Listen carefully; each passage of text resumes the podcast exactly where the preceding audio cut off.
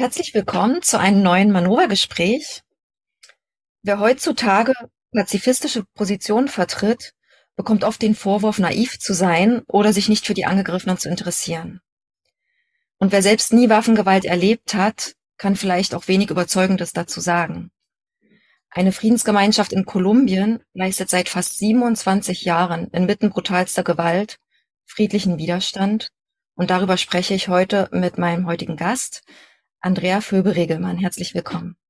Hallo. Ich stelle die Gemeinschaft in Kolumbien kurz vor. Ähm, das Projekt heißt äh, San Comunidad de Paz de San José de Apartado.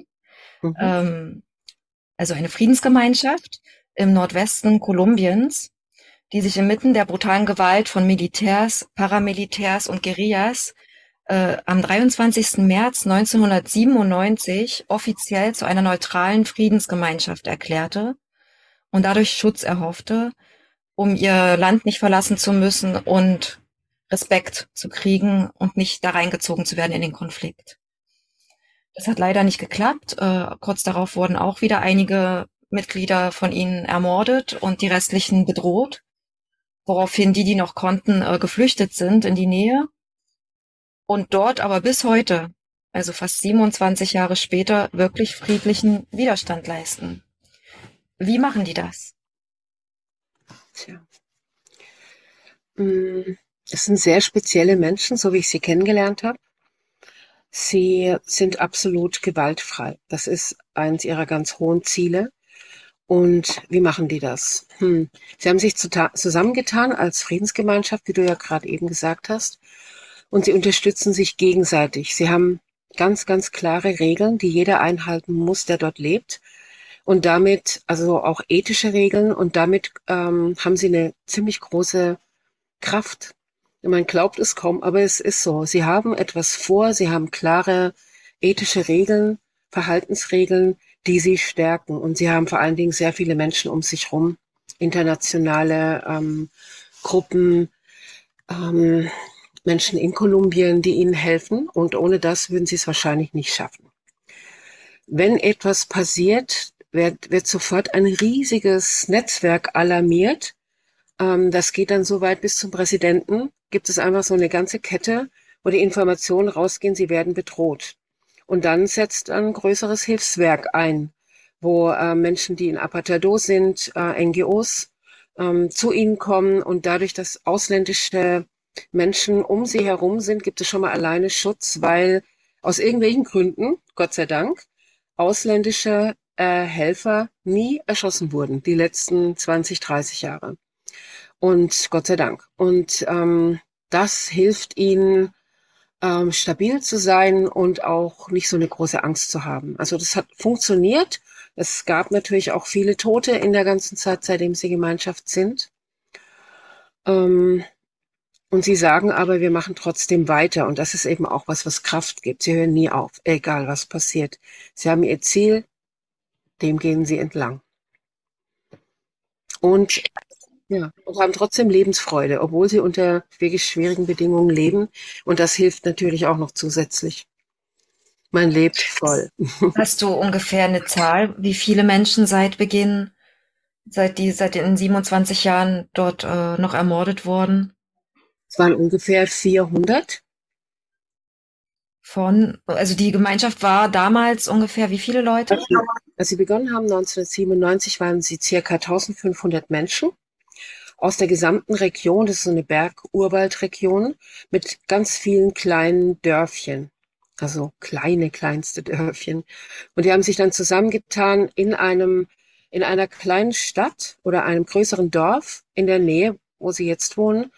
Das war verlassen. San Jose heißt das und ähm, San Jose de Apartado.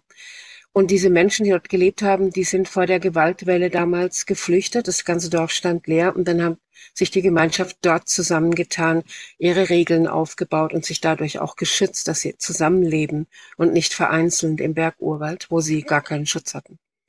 Und jetzt sind es eben nur noch so 400, die dann auch tatsächlich nicht nur wegen des Schutzes dort leben, sondern weil sie ein neues Leben, das für sie Sinn macht, Gerechtigkeit und Friede aufbauen wollen. So. Sie sind zwar traurig, dass es nicht mehr so viele sind, aber die, die jetzt da sind, das sind die, mit denen sie zusammen leben, arbeiten und einfach wissen, wir halten zusammen. So. Also die wirklich auch ihr Leben so einem so einer Art Systemwechsel äh, widmen. Absolut. Und wie hast du die kennengelernt? Also was ist überhaupt deine Beziehung dazu? Warum interviewe ich heute dich? Äh, weil auf Spanisch wäre jetzt schwierig äh, mit den Kolumbianern. Das verstehen unsere Zuschauer dann natürlich nicht. Aber was ist deine Beziehung zu denen? Tja, also wir haben, ich glaube 2002 haben wir eine kolumbianische Friedensarbeiterin kennengelernt, Gloria Guatas.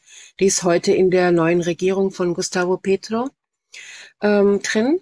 Und die war damals die Bürgermeisterin von Apartado, von der großen Stadt. Und die hat eben damals versucht, diese Friedensgemeinschaft mit zu unterstützen, ihnen zu helfen und war sehr im, ganz stark im Einsatz, war eben 2002 bei uns in Tamera. Und über die haben wir diese Gemeinschaft kennengelernt. Da gab es erstmal nur schriftlichen Kontakt, dass wir was geschickt haben von uns, Fotos, Briefe und so. Äh, und zwar halt von denen, die Spanisch konnten, eben unter anderem ich.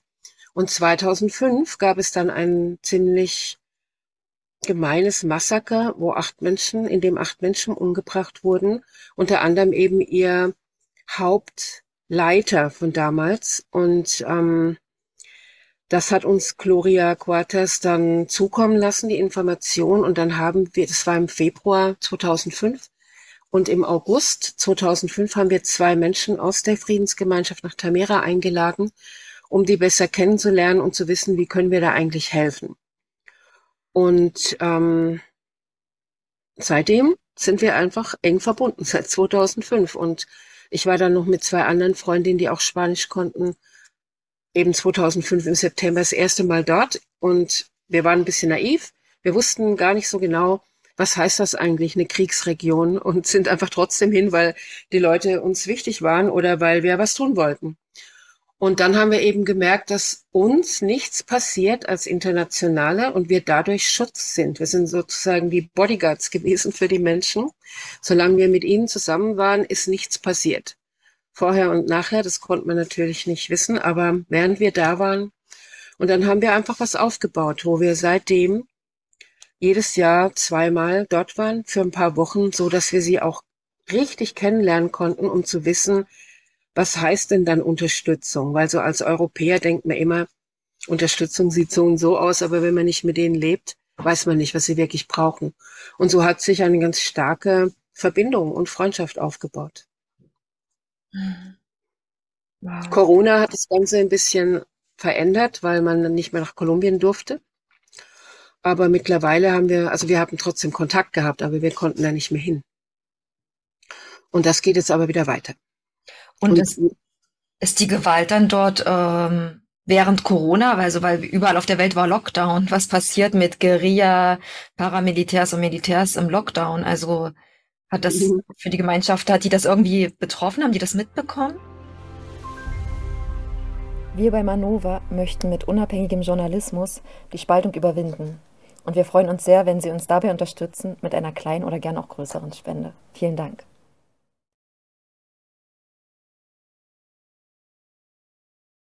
Diese Zeit war für viele Kolumbianer ungeheuer schwierig, weil es gibt auch sehr, sehr arme Menschen, denen hat gar niemand geholfen.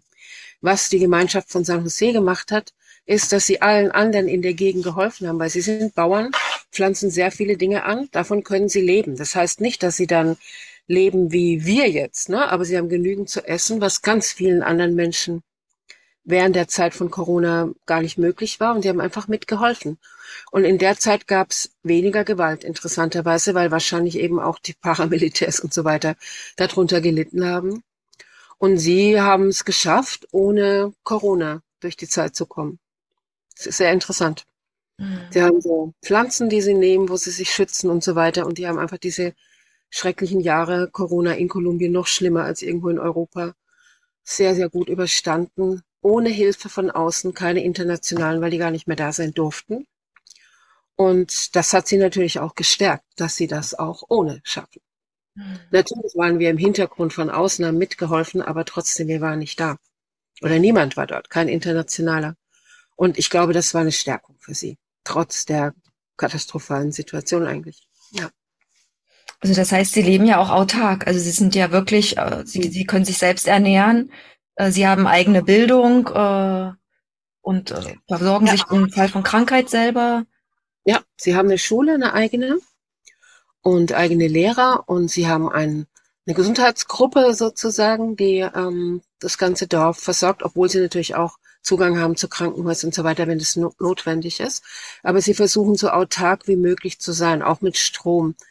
Wir haben damals ähm, Solaranlagen dorthin gebracht ähm, von einer kolumbianischen Firma, so dass sie, ähm, was die Gemeinschaftsräume angeht, unabhängig sind von der Stromversorgung, weil es Zeiten gab, wo die, der Strom einfach auch abgestellt wurde, weil der Staat versucht hat damals, rechte Regierung, ähm, sie zu praktisch zu nötigen, dort wegzugehen, weil sie einfach sowas waren wie der Stein im Schuh, weil sie alles, was dort passiert ist, einfach veröffentlicht haben, damit es nicht irgendwie unter den Teppich gekehrt wird. Und deshalb waren die immer sehr unbeliebt äh, bei den äh, Behörden und bei den Menschen, die in der Macht waren, weil sie die Dinge ähm, immer praktisch sofort weitergegeben haben, äh, damit irgendwann eines Tages Gerechtigkeit geschehen kann ist gefährlich, in Kolumbien sowas zu machen, aber für sie war es das wert, weil darunter wollen sie nicht leben. Also sie wollen sich nicht anpassen müssen an etwas, das so gegen das Leben gerichtet ist. Also können wir sagen, dass ihre Waffe, weil sie haben ja keine Waffen, also das ist ja das Beeindruckende. Wir können uns ja jetzt vorstellen, dann gehen einfach die, die die Waffen haben, hin und schmeißen wieder Bomben oder, oder ermorden alle. Und dann wäre das Problem erledigt. Aber irgendwie haben sie es geschafft, dass sie trotzdem da sind und ihr Schutz ist quasi die Öffentlichkeit, weil sie das veröffentlichen, weil sie auf ihrer Internetseite, über ihre Netzwerke. Ja, also ihr Schutz ist die Öffentlichkeit auf jeden Fall. Ohne die wird es sehr schwer aus, aussehen. Und ihre eigenen ethischen Grundregeln, die sie haben. Das ist auch ein Schutz. Mm, man könnte ja, und dass sie zusammenhalten als Gemeinschaft, das stärkt. Also wenn man unter den Bedingungen leben muss wie Sie und natürlich ganz viele andere Bauern in der Umgebung auch, aber die leben nicht in Gemeinschaft. Gibt es einen Halt, einen Zusammenhalt, dass man weiß, wir leben so unter den, den Bedingungen, wir haben das und das Ziel, also zum Beispiel, wenn dich das jetzt interessiert, ein paar Regeln, die Sie haben? Ja, genau, was Sie auszeichnet äh, im Vergleich zu anderen irgendwelchen Ökodörfern oder äh ja. Ähm, ja, also absolute Gewaltfreiheit, auch in der Familie, also untereinander, nicht nur gegen andere. Ähm, sie nehmen, sie trinken keinen Alkohol, keine Drogen, damit sie klar bleiben. Das ist in der ganzen Gegend ziemlich anders, aber sie wollen das nicht. Sie wollen klaren Geistes bleiben. Sie äh, werden keinen Kontakt machen mit irgendwelchen Bewaffneten, egal welche Gruppe. Sie geben keine Informationen weiter und sie unterstützen sich gegenseitig und ähm, sie gehen immer gemeinsam auf die Felder in dem Dschungel, Urwald, in dem sie leben, weil man gemeinsam sich besser schützen kann als eben alleine. Das ist sehr logisch. Also das sind so ein paar Grundbegriffe. Es gibt noch mehr, aber das sind so die Hauptdinge. Und das stärkt auch im Inneren. Und weiß, ist, also wenn ich, ich, ich habe auch vorher mich viel belesen auf ihrer Website und auch Videos angeschaut und da war immer wieder von Respekt auch die Rede. Also wenn Sie zum Beispiel von Menschen erfahren haben, dass Sie jetzt auf der Liste stehen von irgendwelchen Paramilitärs, wurden Sie informiert und dann sind Sie auf die anderen zugegangen als Gruppe und haben über ihre Werte geredet und über ihre Würde, dass eben äh, Sie sich doch entschieden haben, neutral zu sein und nicht da eingebunden sind. Also das ja. schützt Sie auch. Sie gehen dann mit Ihrer friedlichen Absicht auch auf die Leute zu. das machen Sie. Das machen Sie. Und aus irgend, also ich, man kann eigentlich gar nicht so ganz genau sagen, was sie alles schützt. Ne? Das sind sehr viele Dinge, eben, dass sie sagen, wir stehen da dahinter und ähm, man muss uns nicht bedrohen. Wir machen einfach nur nirgends mit äh, von diesen Dingen. Das passt aber so Menschen wie den Paramilitärs nicht. Die wollen, dass alles andere ihnen untergeordnet ist. Und da, da machen die halt nicht mit.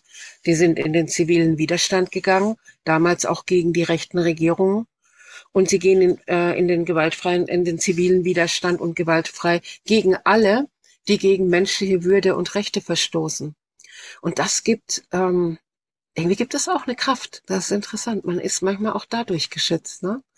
Und ähm, sie lassen sich einfach auch nichts gefallen und sie helfen in der gesamten Bevölkerung bei denen, die das wollen. Es gibt auch welche, die sind gegen San Jose, gegen die Gemeinschaft San Josecito, weil die ähm, Unruhe in die Gegend bringen.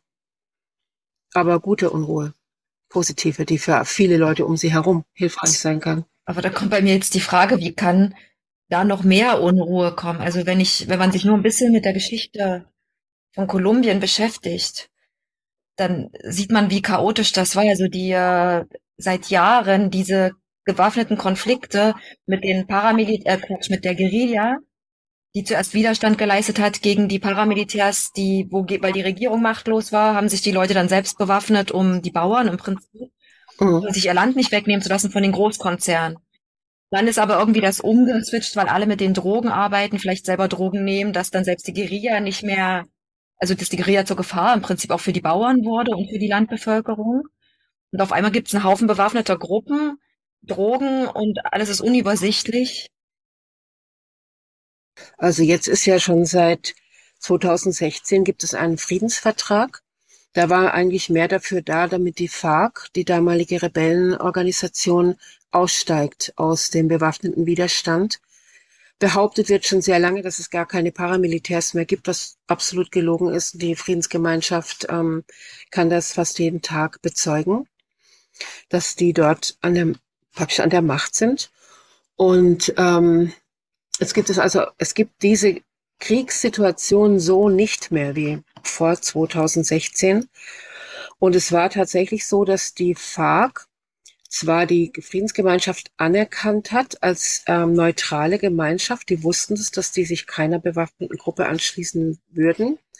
Aber für die normale Zivilbevölkerung war auch die FARC immer wieder ähm, eine Gefahr, weil die genau dort in der Gegend ähm, eins ihrer Hauptquartiere hatten. Eben Dschungel, das ist äh, undurchdringliche Gegend, da kann man sich besser schützen und so weiter. Das ist so überall wahrscheinlich in ganz Kolumbien so. Ähm, das hat sich verändert. Aber was jetzt so an der Tagesordnung ist, dass eben mh, mm, viele Konzerne, vor allen Dingen auch aus dem Ausland, internationale Konzerne, dort ähm, Minen haben, um Kohle, Gold, Öl und so weiter abzubauen. Oft auch äh, ohne, dass sie eine Konzession dafür haben. Was die dann damit machen, ist Wasserverschmutzung, Umweltverschmutzung, alles Mögliche. Und dagegen geht äh, San Jose vor also die Gemeinschaft San Jose, weil die normale Bevölkerung dort in dieser Gegend dazu fast gar nicht fähig ist, weil sie zu viel Angst haben oder eben nicht gemeinschaftliche Kraft haben. Und das bringt halt Unruhe, weil natürlich diese Konzerne oder das Paramilitär das nicht leiden kann, dass da irgendjemand ist, der nicht nach ihrer Pfeife tanzt. Alleine das bringt Unruhe in die Gegend. Und man muss sagen, dass sie sehr, sehr oft Todesdrohungen haben, die Menschen aus San Jose, aber auch andere Menschen.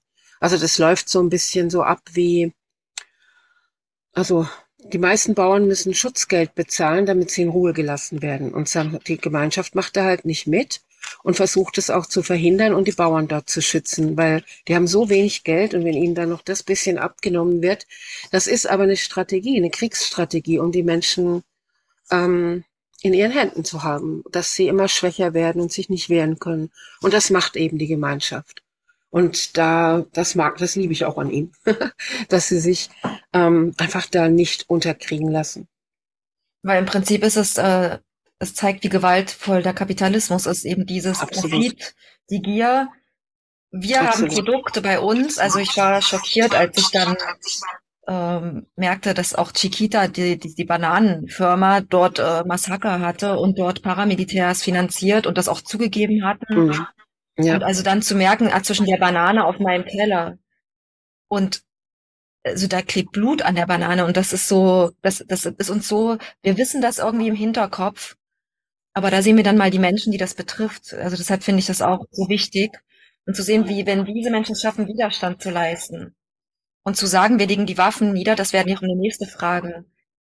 Warum haben sie die Waffen niedergelegt? Was ist, also Wieso, wenn man weiß, man wird von allen Seiten bedroht und man selber sagt, okay, ich nehme keine Waffe mehr. Das ist ja ein Riesenschritt. Warum, wie sind Sie zu dieser Entscheidung gekommen? Was ist die Philosophie dahinter oder? Also ich glaube, dass es sowieso so war, dass die Bauern dort in der Gegend gar nicht bewaffnet waren. Also das, ähm, das sind einfache Bauern, die einfach ein ganz normales, einfaches Leben leben wollen. Und das war, glaube ich, nicht so, dass sie die Waffen niedergelegt haben, sondern nie zu welchen gegriffen haben. Und ich glaube, viele von denen damals, also es gibt sehr viele Bauern in Kolumbien, die politisch sehr aktiv sind. Ähm, und die haben einfach diesen Friedensgedanken damals aufgenommen. Sie hatten auch eine ganz starke Unterstützung von einem Jesuitenpater, Javier Giraldo, der ihnen seitdem bis heute hilft. Ähm, äh, weil für ihn ist das auch so. Friede und Menschenwürde, das ist irgendwie so das höchste Gut. Und ähm, keine Waffen, man bedroht niemand, man versucht alles zu tun, dass mehr Bevölkerung, nicht nur die Friedensgemeinschaft, ein gutes Leben führen kann wenn auch einfach, aber trotzdem ein gutes, würde, würdevolles Leben. Und da kam, glaube ich, der Friedensgedanke ganz, ganz stark ähm, hoch, so dass man wusste, dass sie wussten, auch wenn wir vielleicht belächelt werden oder wir nicht ernst genommen werden am Anfang, die werden uns ernst nehmen müssen. Und so ist es dann auch passiert. Also wenn man ganz stark an etwas glaubt oder ganz stark einen Weg geht, eben diesen Friedensweg, das gibt Kraft. Vielleicht nicht dem Einzelnen, so direkt, aber alle zusammen. Und ja, und was noch sehr wichtig ist bei Ihnen, was Ihnen, glaube ich, auch sehr, sehr hilft, ist der Gedanke der Vergebung. Und zwar auf der Ebene, dass Sie sagen, wir vergeben denen, die uns etwas angetan haben, aber wir sind nicht mit einverstanden, was sie getan haben. Und die Vergebung ist dann praktisch dafür da, dass der eigene, die eigene Seele frei bleibt weil sonst kann es ganz leicht passieren, dass man in Hass und Widerstand und eben dann auch zur Gewalt greift irgendwann. Und das war, glaube ich, der große, hm, der große Medizin oder eine große Kraft, dass sie äh, niemals in den bewaffneten Widerstand gegangen sind. Die, die widerstehen, aber mit Worten, mit Veröffentlichungen, mit Aktionen und so weiter, aber nicht mit Waffen. Ich habe ja, also sehr, sehr spezielle Menschen. Ich habe das äh, Zitat mal gelesen. Äh, am Zorn festzuhalten, ist wie Gift zu trinken und zu hoffen, der andere stirbt. So ist das. Also haben Sie im Prinzip gesagt, wir trinken dieses Gift nicht mehr, aber ja, so jeder von uns kann sich ungefähr vorstellen, ja. wie schwer das ist. Äh, ja. wenn, wenn eigene Familienmitglieder ermordet worden, teilweise brutal äh, gefoltert. Unglaublich. Ähm, und sie haben, sie zeigen das aber immer wieder. Also ich habe auch gelesen, auf ihrer Webseite hatte jemand Schutz bei ihnen gesucht, der kurz zuvor bei ihnen gelebt hatte und sich dann aber hat irgendwie von Paramilitärs einwickeln lassen und dann den Computer geklaut hat von der Gemeinschaft, den den Paramilitär zur Verfügung gestellt hat. So und trotzdem das. wieder versucht hat auszusteigen und sie dann wieder um Schutz gebeten hat und sie sagen, wir jeden Mensch, jedes menschliche Wesen werden wir schützen, wenn wir das können.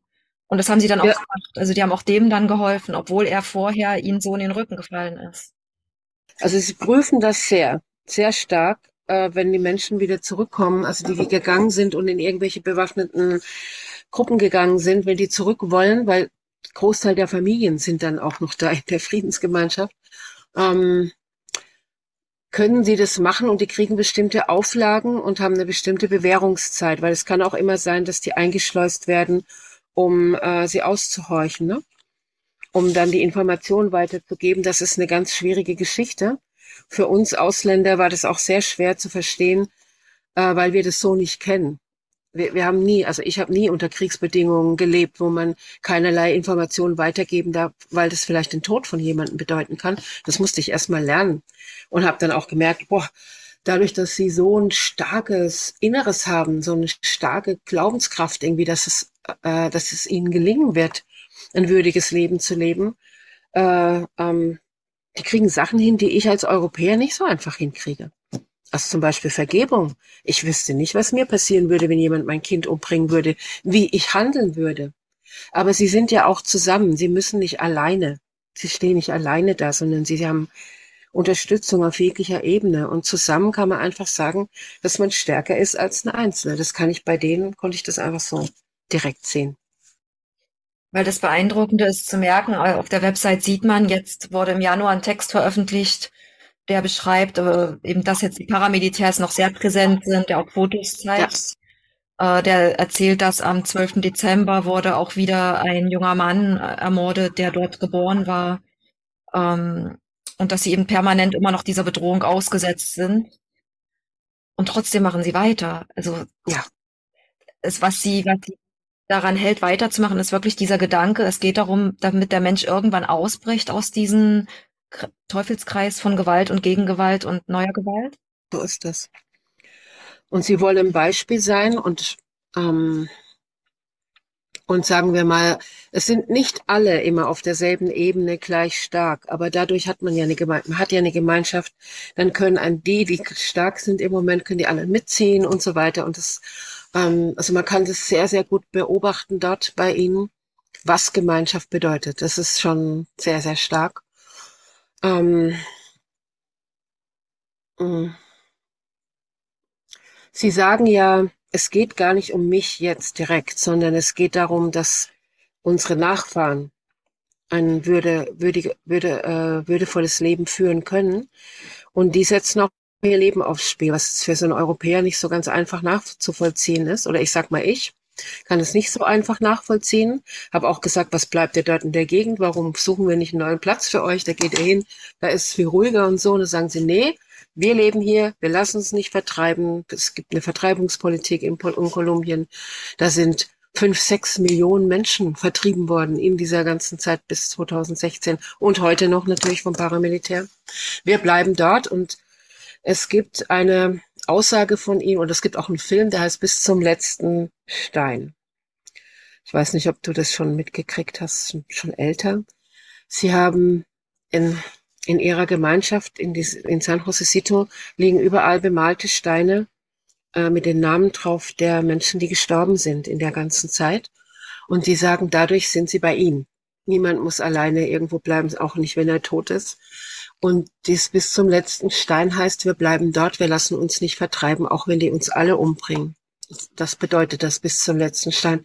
Ich konnte das lange nicht wirklich nachvollziehen und habe gedacht, das, würde ich, das würden wir nie machen. Wir würden nie unsere Verwandten, Freunde, Familienangehörige so aufs Spiel setzen. Aber sie haben einfach ein anderes, ich glaube, es gibt einfach eine andere Seelenspur als südamerikanischer Bauer, als jetzt ich, die aus Deutschland kommt.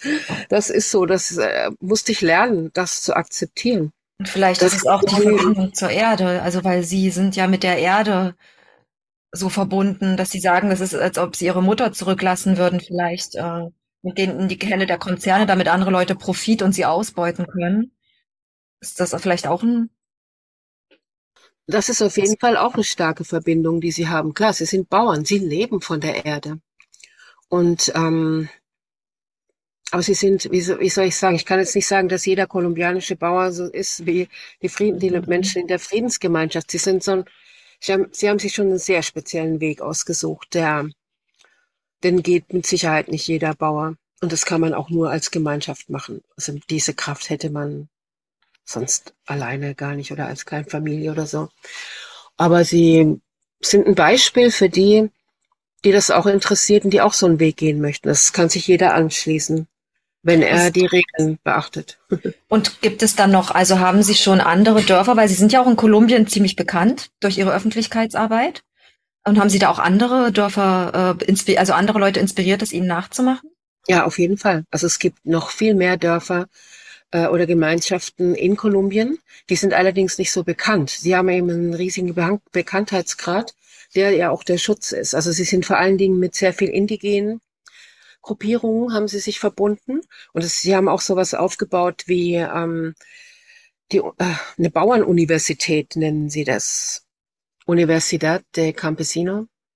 Und da gibt es praktisch einmal im Jahr, tun sich auf irgendeinem Gelände von irgendeiner Gemeinschaft zusammen für eine Woche oder, oder länger. Und jeder, der irgendetwas weiß, gibt das weiter an die anderen, weil Wissen ist eben das, was man da braucht. Ne? Und das ist ganz egal, was das ist. Also was einfach so eine Gemeinschaft brauchen kann. Und äh, ich und noch ein paar andere, wir werden dieses Jahr auch wieder im Herbst nach San Josecito gehen. Und dort wird es wahrscheinlich auch so eine Uni Bauernuniversität geben, wo wir eben auch Dinge, die für uns wichtig sind oder die wir können, weitergeben. und äh, werden da wieder mit sehr vielen Menschen zusammenkommen, die einen ähnlichen Weg gehen wie San Josecito. Die Friedensgemeinschaft. Und, Wir nennen die einfach San Josecito, obwohl ja. das, ihr, das ist nur ihr Hauptort. Einer von vielen Örtchen. Mhm. Ja. Und der offizielle Name ist ja auch Comunidad de Paz de San José. Genau, so ist der offizielle Name. Und können, also können Menschen jetzt hier in Europa, in Deutschland, äh, die das sehen, äh, sie irgendwie unterstützen? Oder mm, um sie zu ja. schützen, damit das weitergeht, wenn jemand sagt, wow, ich finde das toll, kann ich irgendwas tun von hier aus, um die. Ja. Ja, das gibt es schon. Also es gibt sehr viele Gemeinde, Gemeinden in Europa, in, vor allen Dingen in Italien, in Belgien, in Deutschland, in Frankreich, ich, in Spanien, gibt es sehr, sehr viele ganze Städte, die San Francisco unterstützen, also die Friedensgemeinschaft unterstützen, auch meist oft auf bürokratischem Weg, dass sie Briefe schreiben an den Präsidenten in Kolumbien, damit er etwas tun muss, damit etwas getan werden muss. Und die werden auch unterstützt, auch finanziell, zum Teil, weil sie ja ähm, ähm, sie, sie brauchen eine gute Infrastruktur, damit sie gesünder leben können und so weiter, sauberes Wasser, Bäume müssen gepflanzt werden und so weiter und so weiter. Und äh, oder sie haben, sie verkaufen, sie haben zum Beispiel sehr viel organischen Kakao, den sie auch verkaufen. Davon können sie einigermaßen leben, auch die Dinge, die sie nicht selber anpflanzen können, kaufen, Kleider und so weiter. Ähm, da gab es mal einen Befall von einem äh, weiß nicht, wahrscheinlich ein Pilz oder so. Und dann ist mal die gesamte Ernte ausgefallen. Das ist ein Riesenschlag für die. Und dadurch, dass sie aber so viele Menschen kennen, kann man das weitergeben und eine Sammlung machen und so weiter und so weiter. Also es gibt ganz viele Möglichkeiten, sie zu unterstützen. Schwierig ist es, sagen wir mal, die Schwierigkeit ist die, dass sie einfach nur Spanisch sprechen.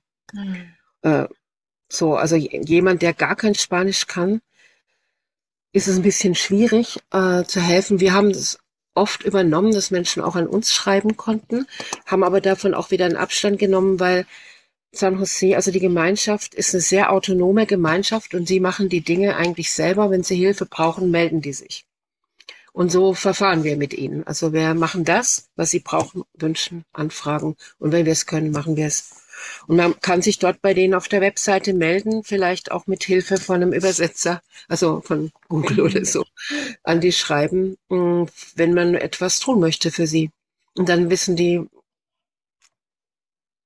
also die, zum Beispiel ist es so, dass alle Kinder und alle Alten und Schwangeren, die werden mittags versorgt in ihrer Gemeinschaftsküche, in ihrem Gemeinschaftsrestaurant nennen sie das.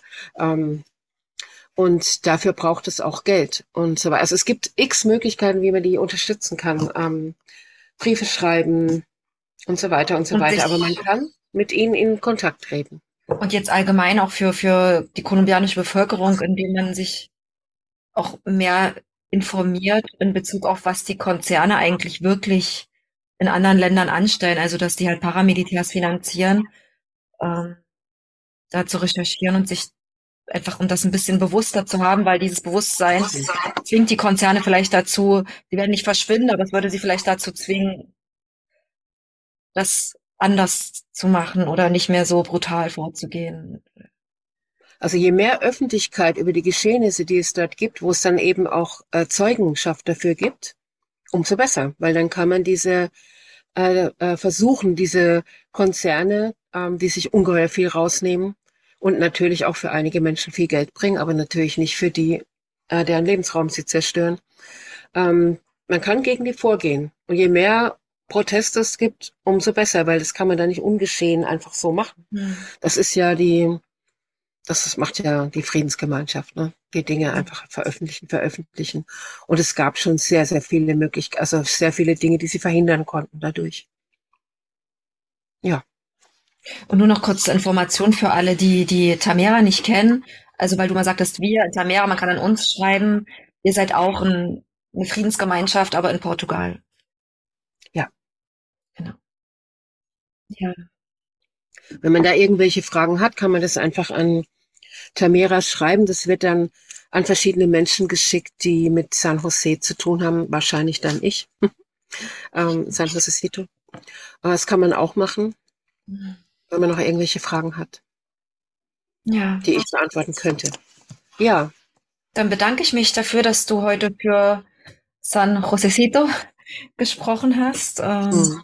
um das mal zu zeigen, dass es eben Menschen gibt, die ohne Waffen sich Megakonzernen und Militär entgegenstellen und dort für eine andere Art von menschlichen Zusammenleben wirken. Und dass das geht. Mit sehr vielen Schwierigkeiten, aber es geht. Und wenn das Menschen zusammen machen, geht es vielleicht auch irgendwann mal mit weniger Schwierigkeiten. Ja. Vielleicht inspiriert uns das hier.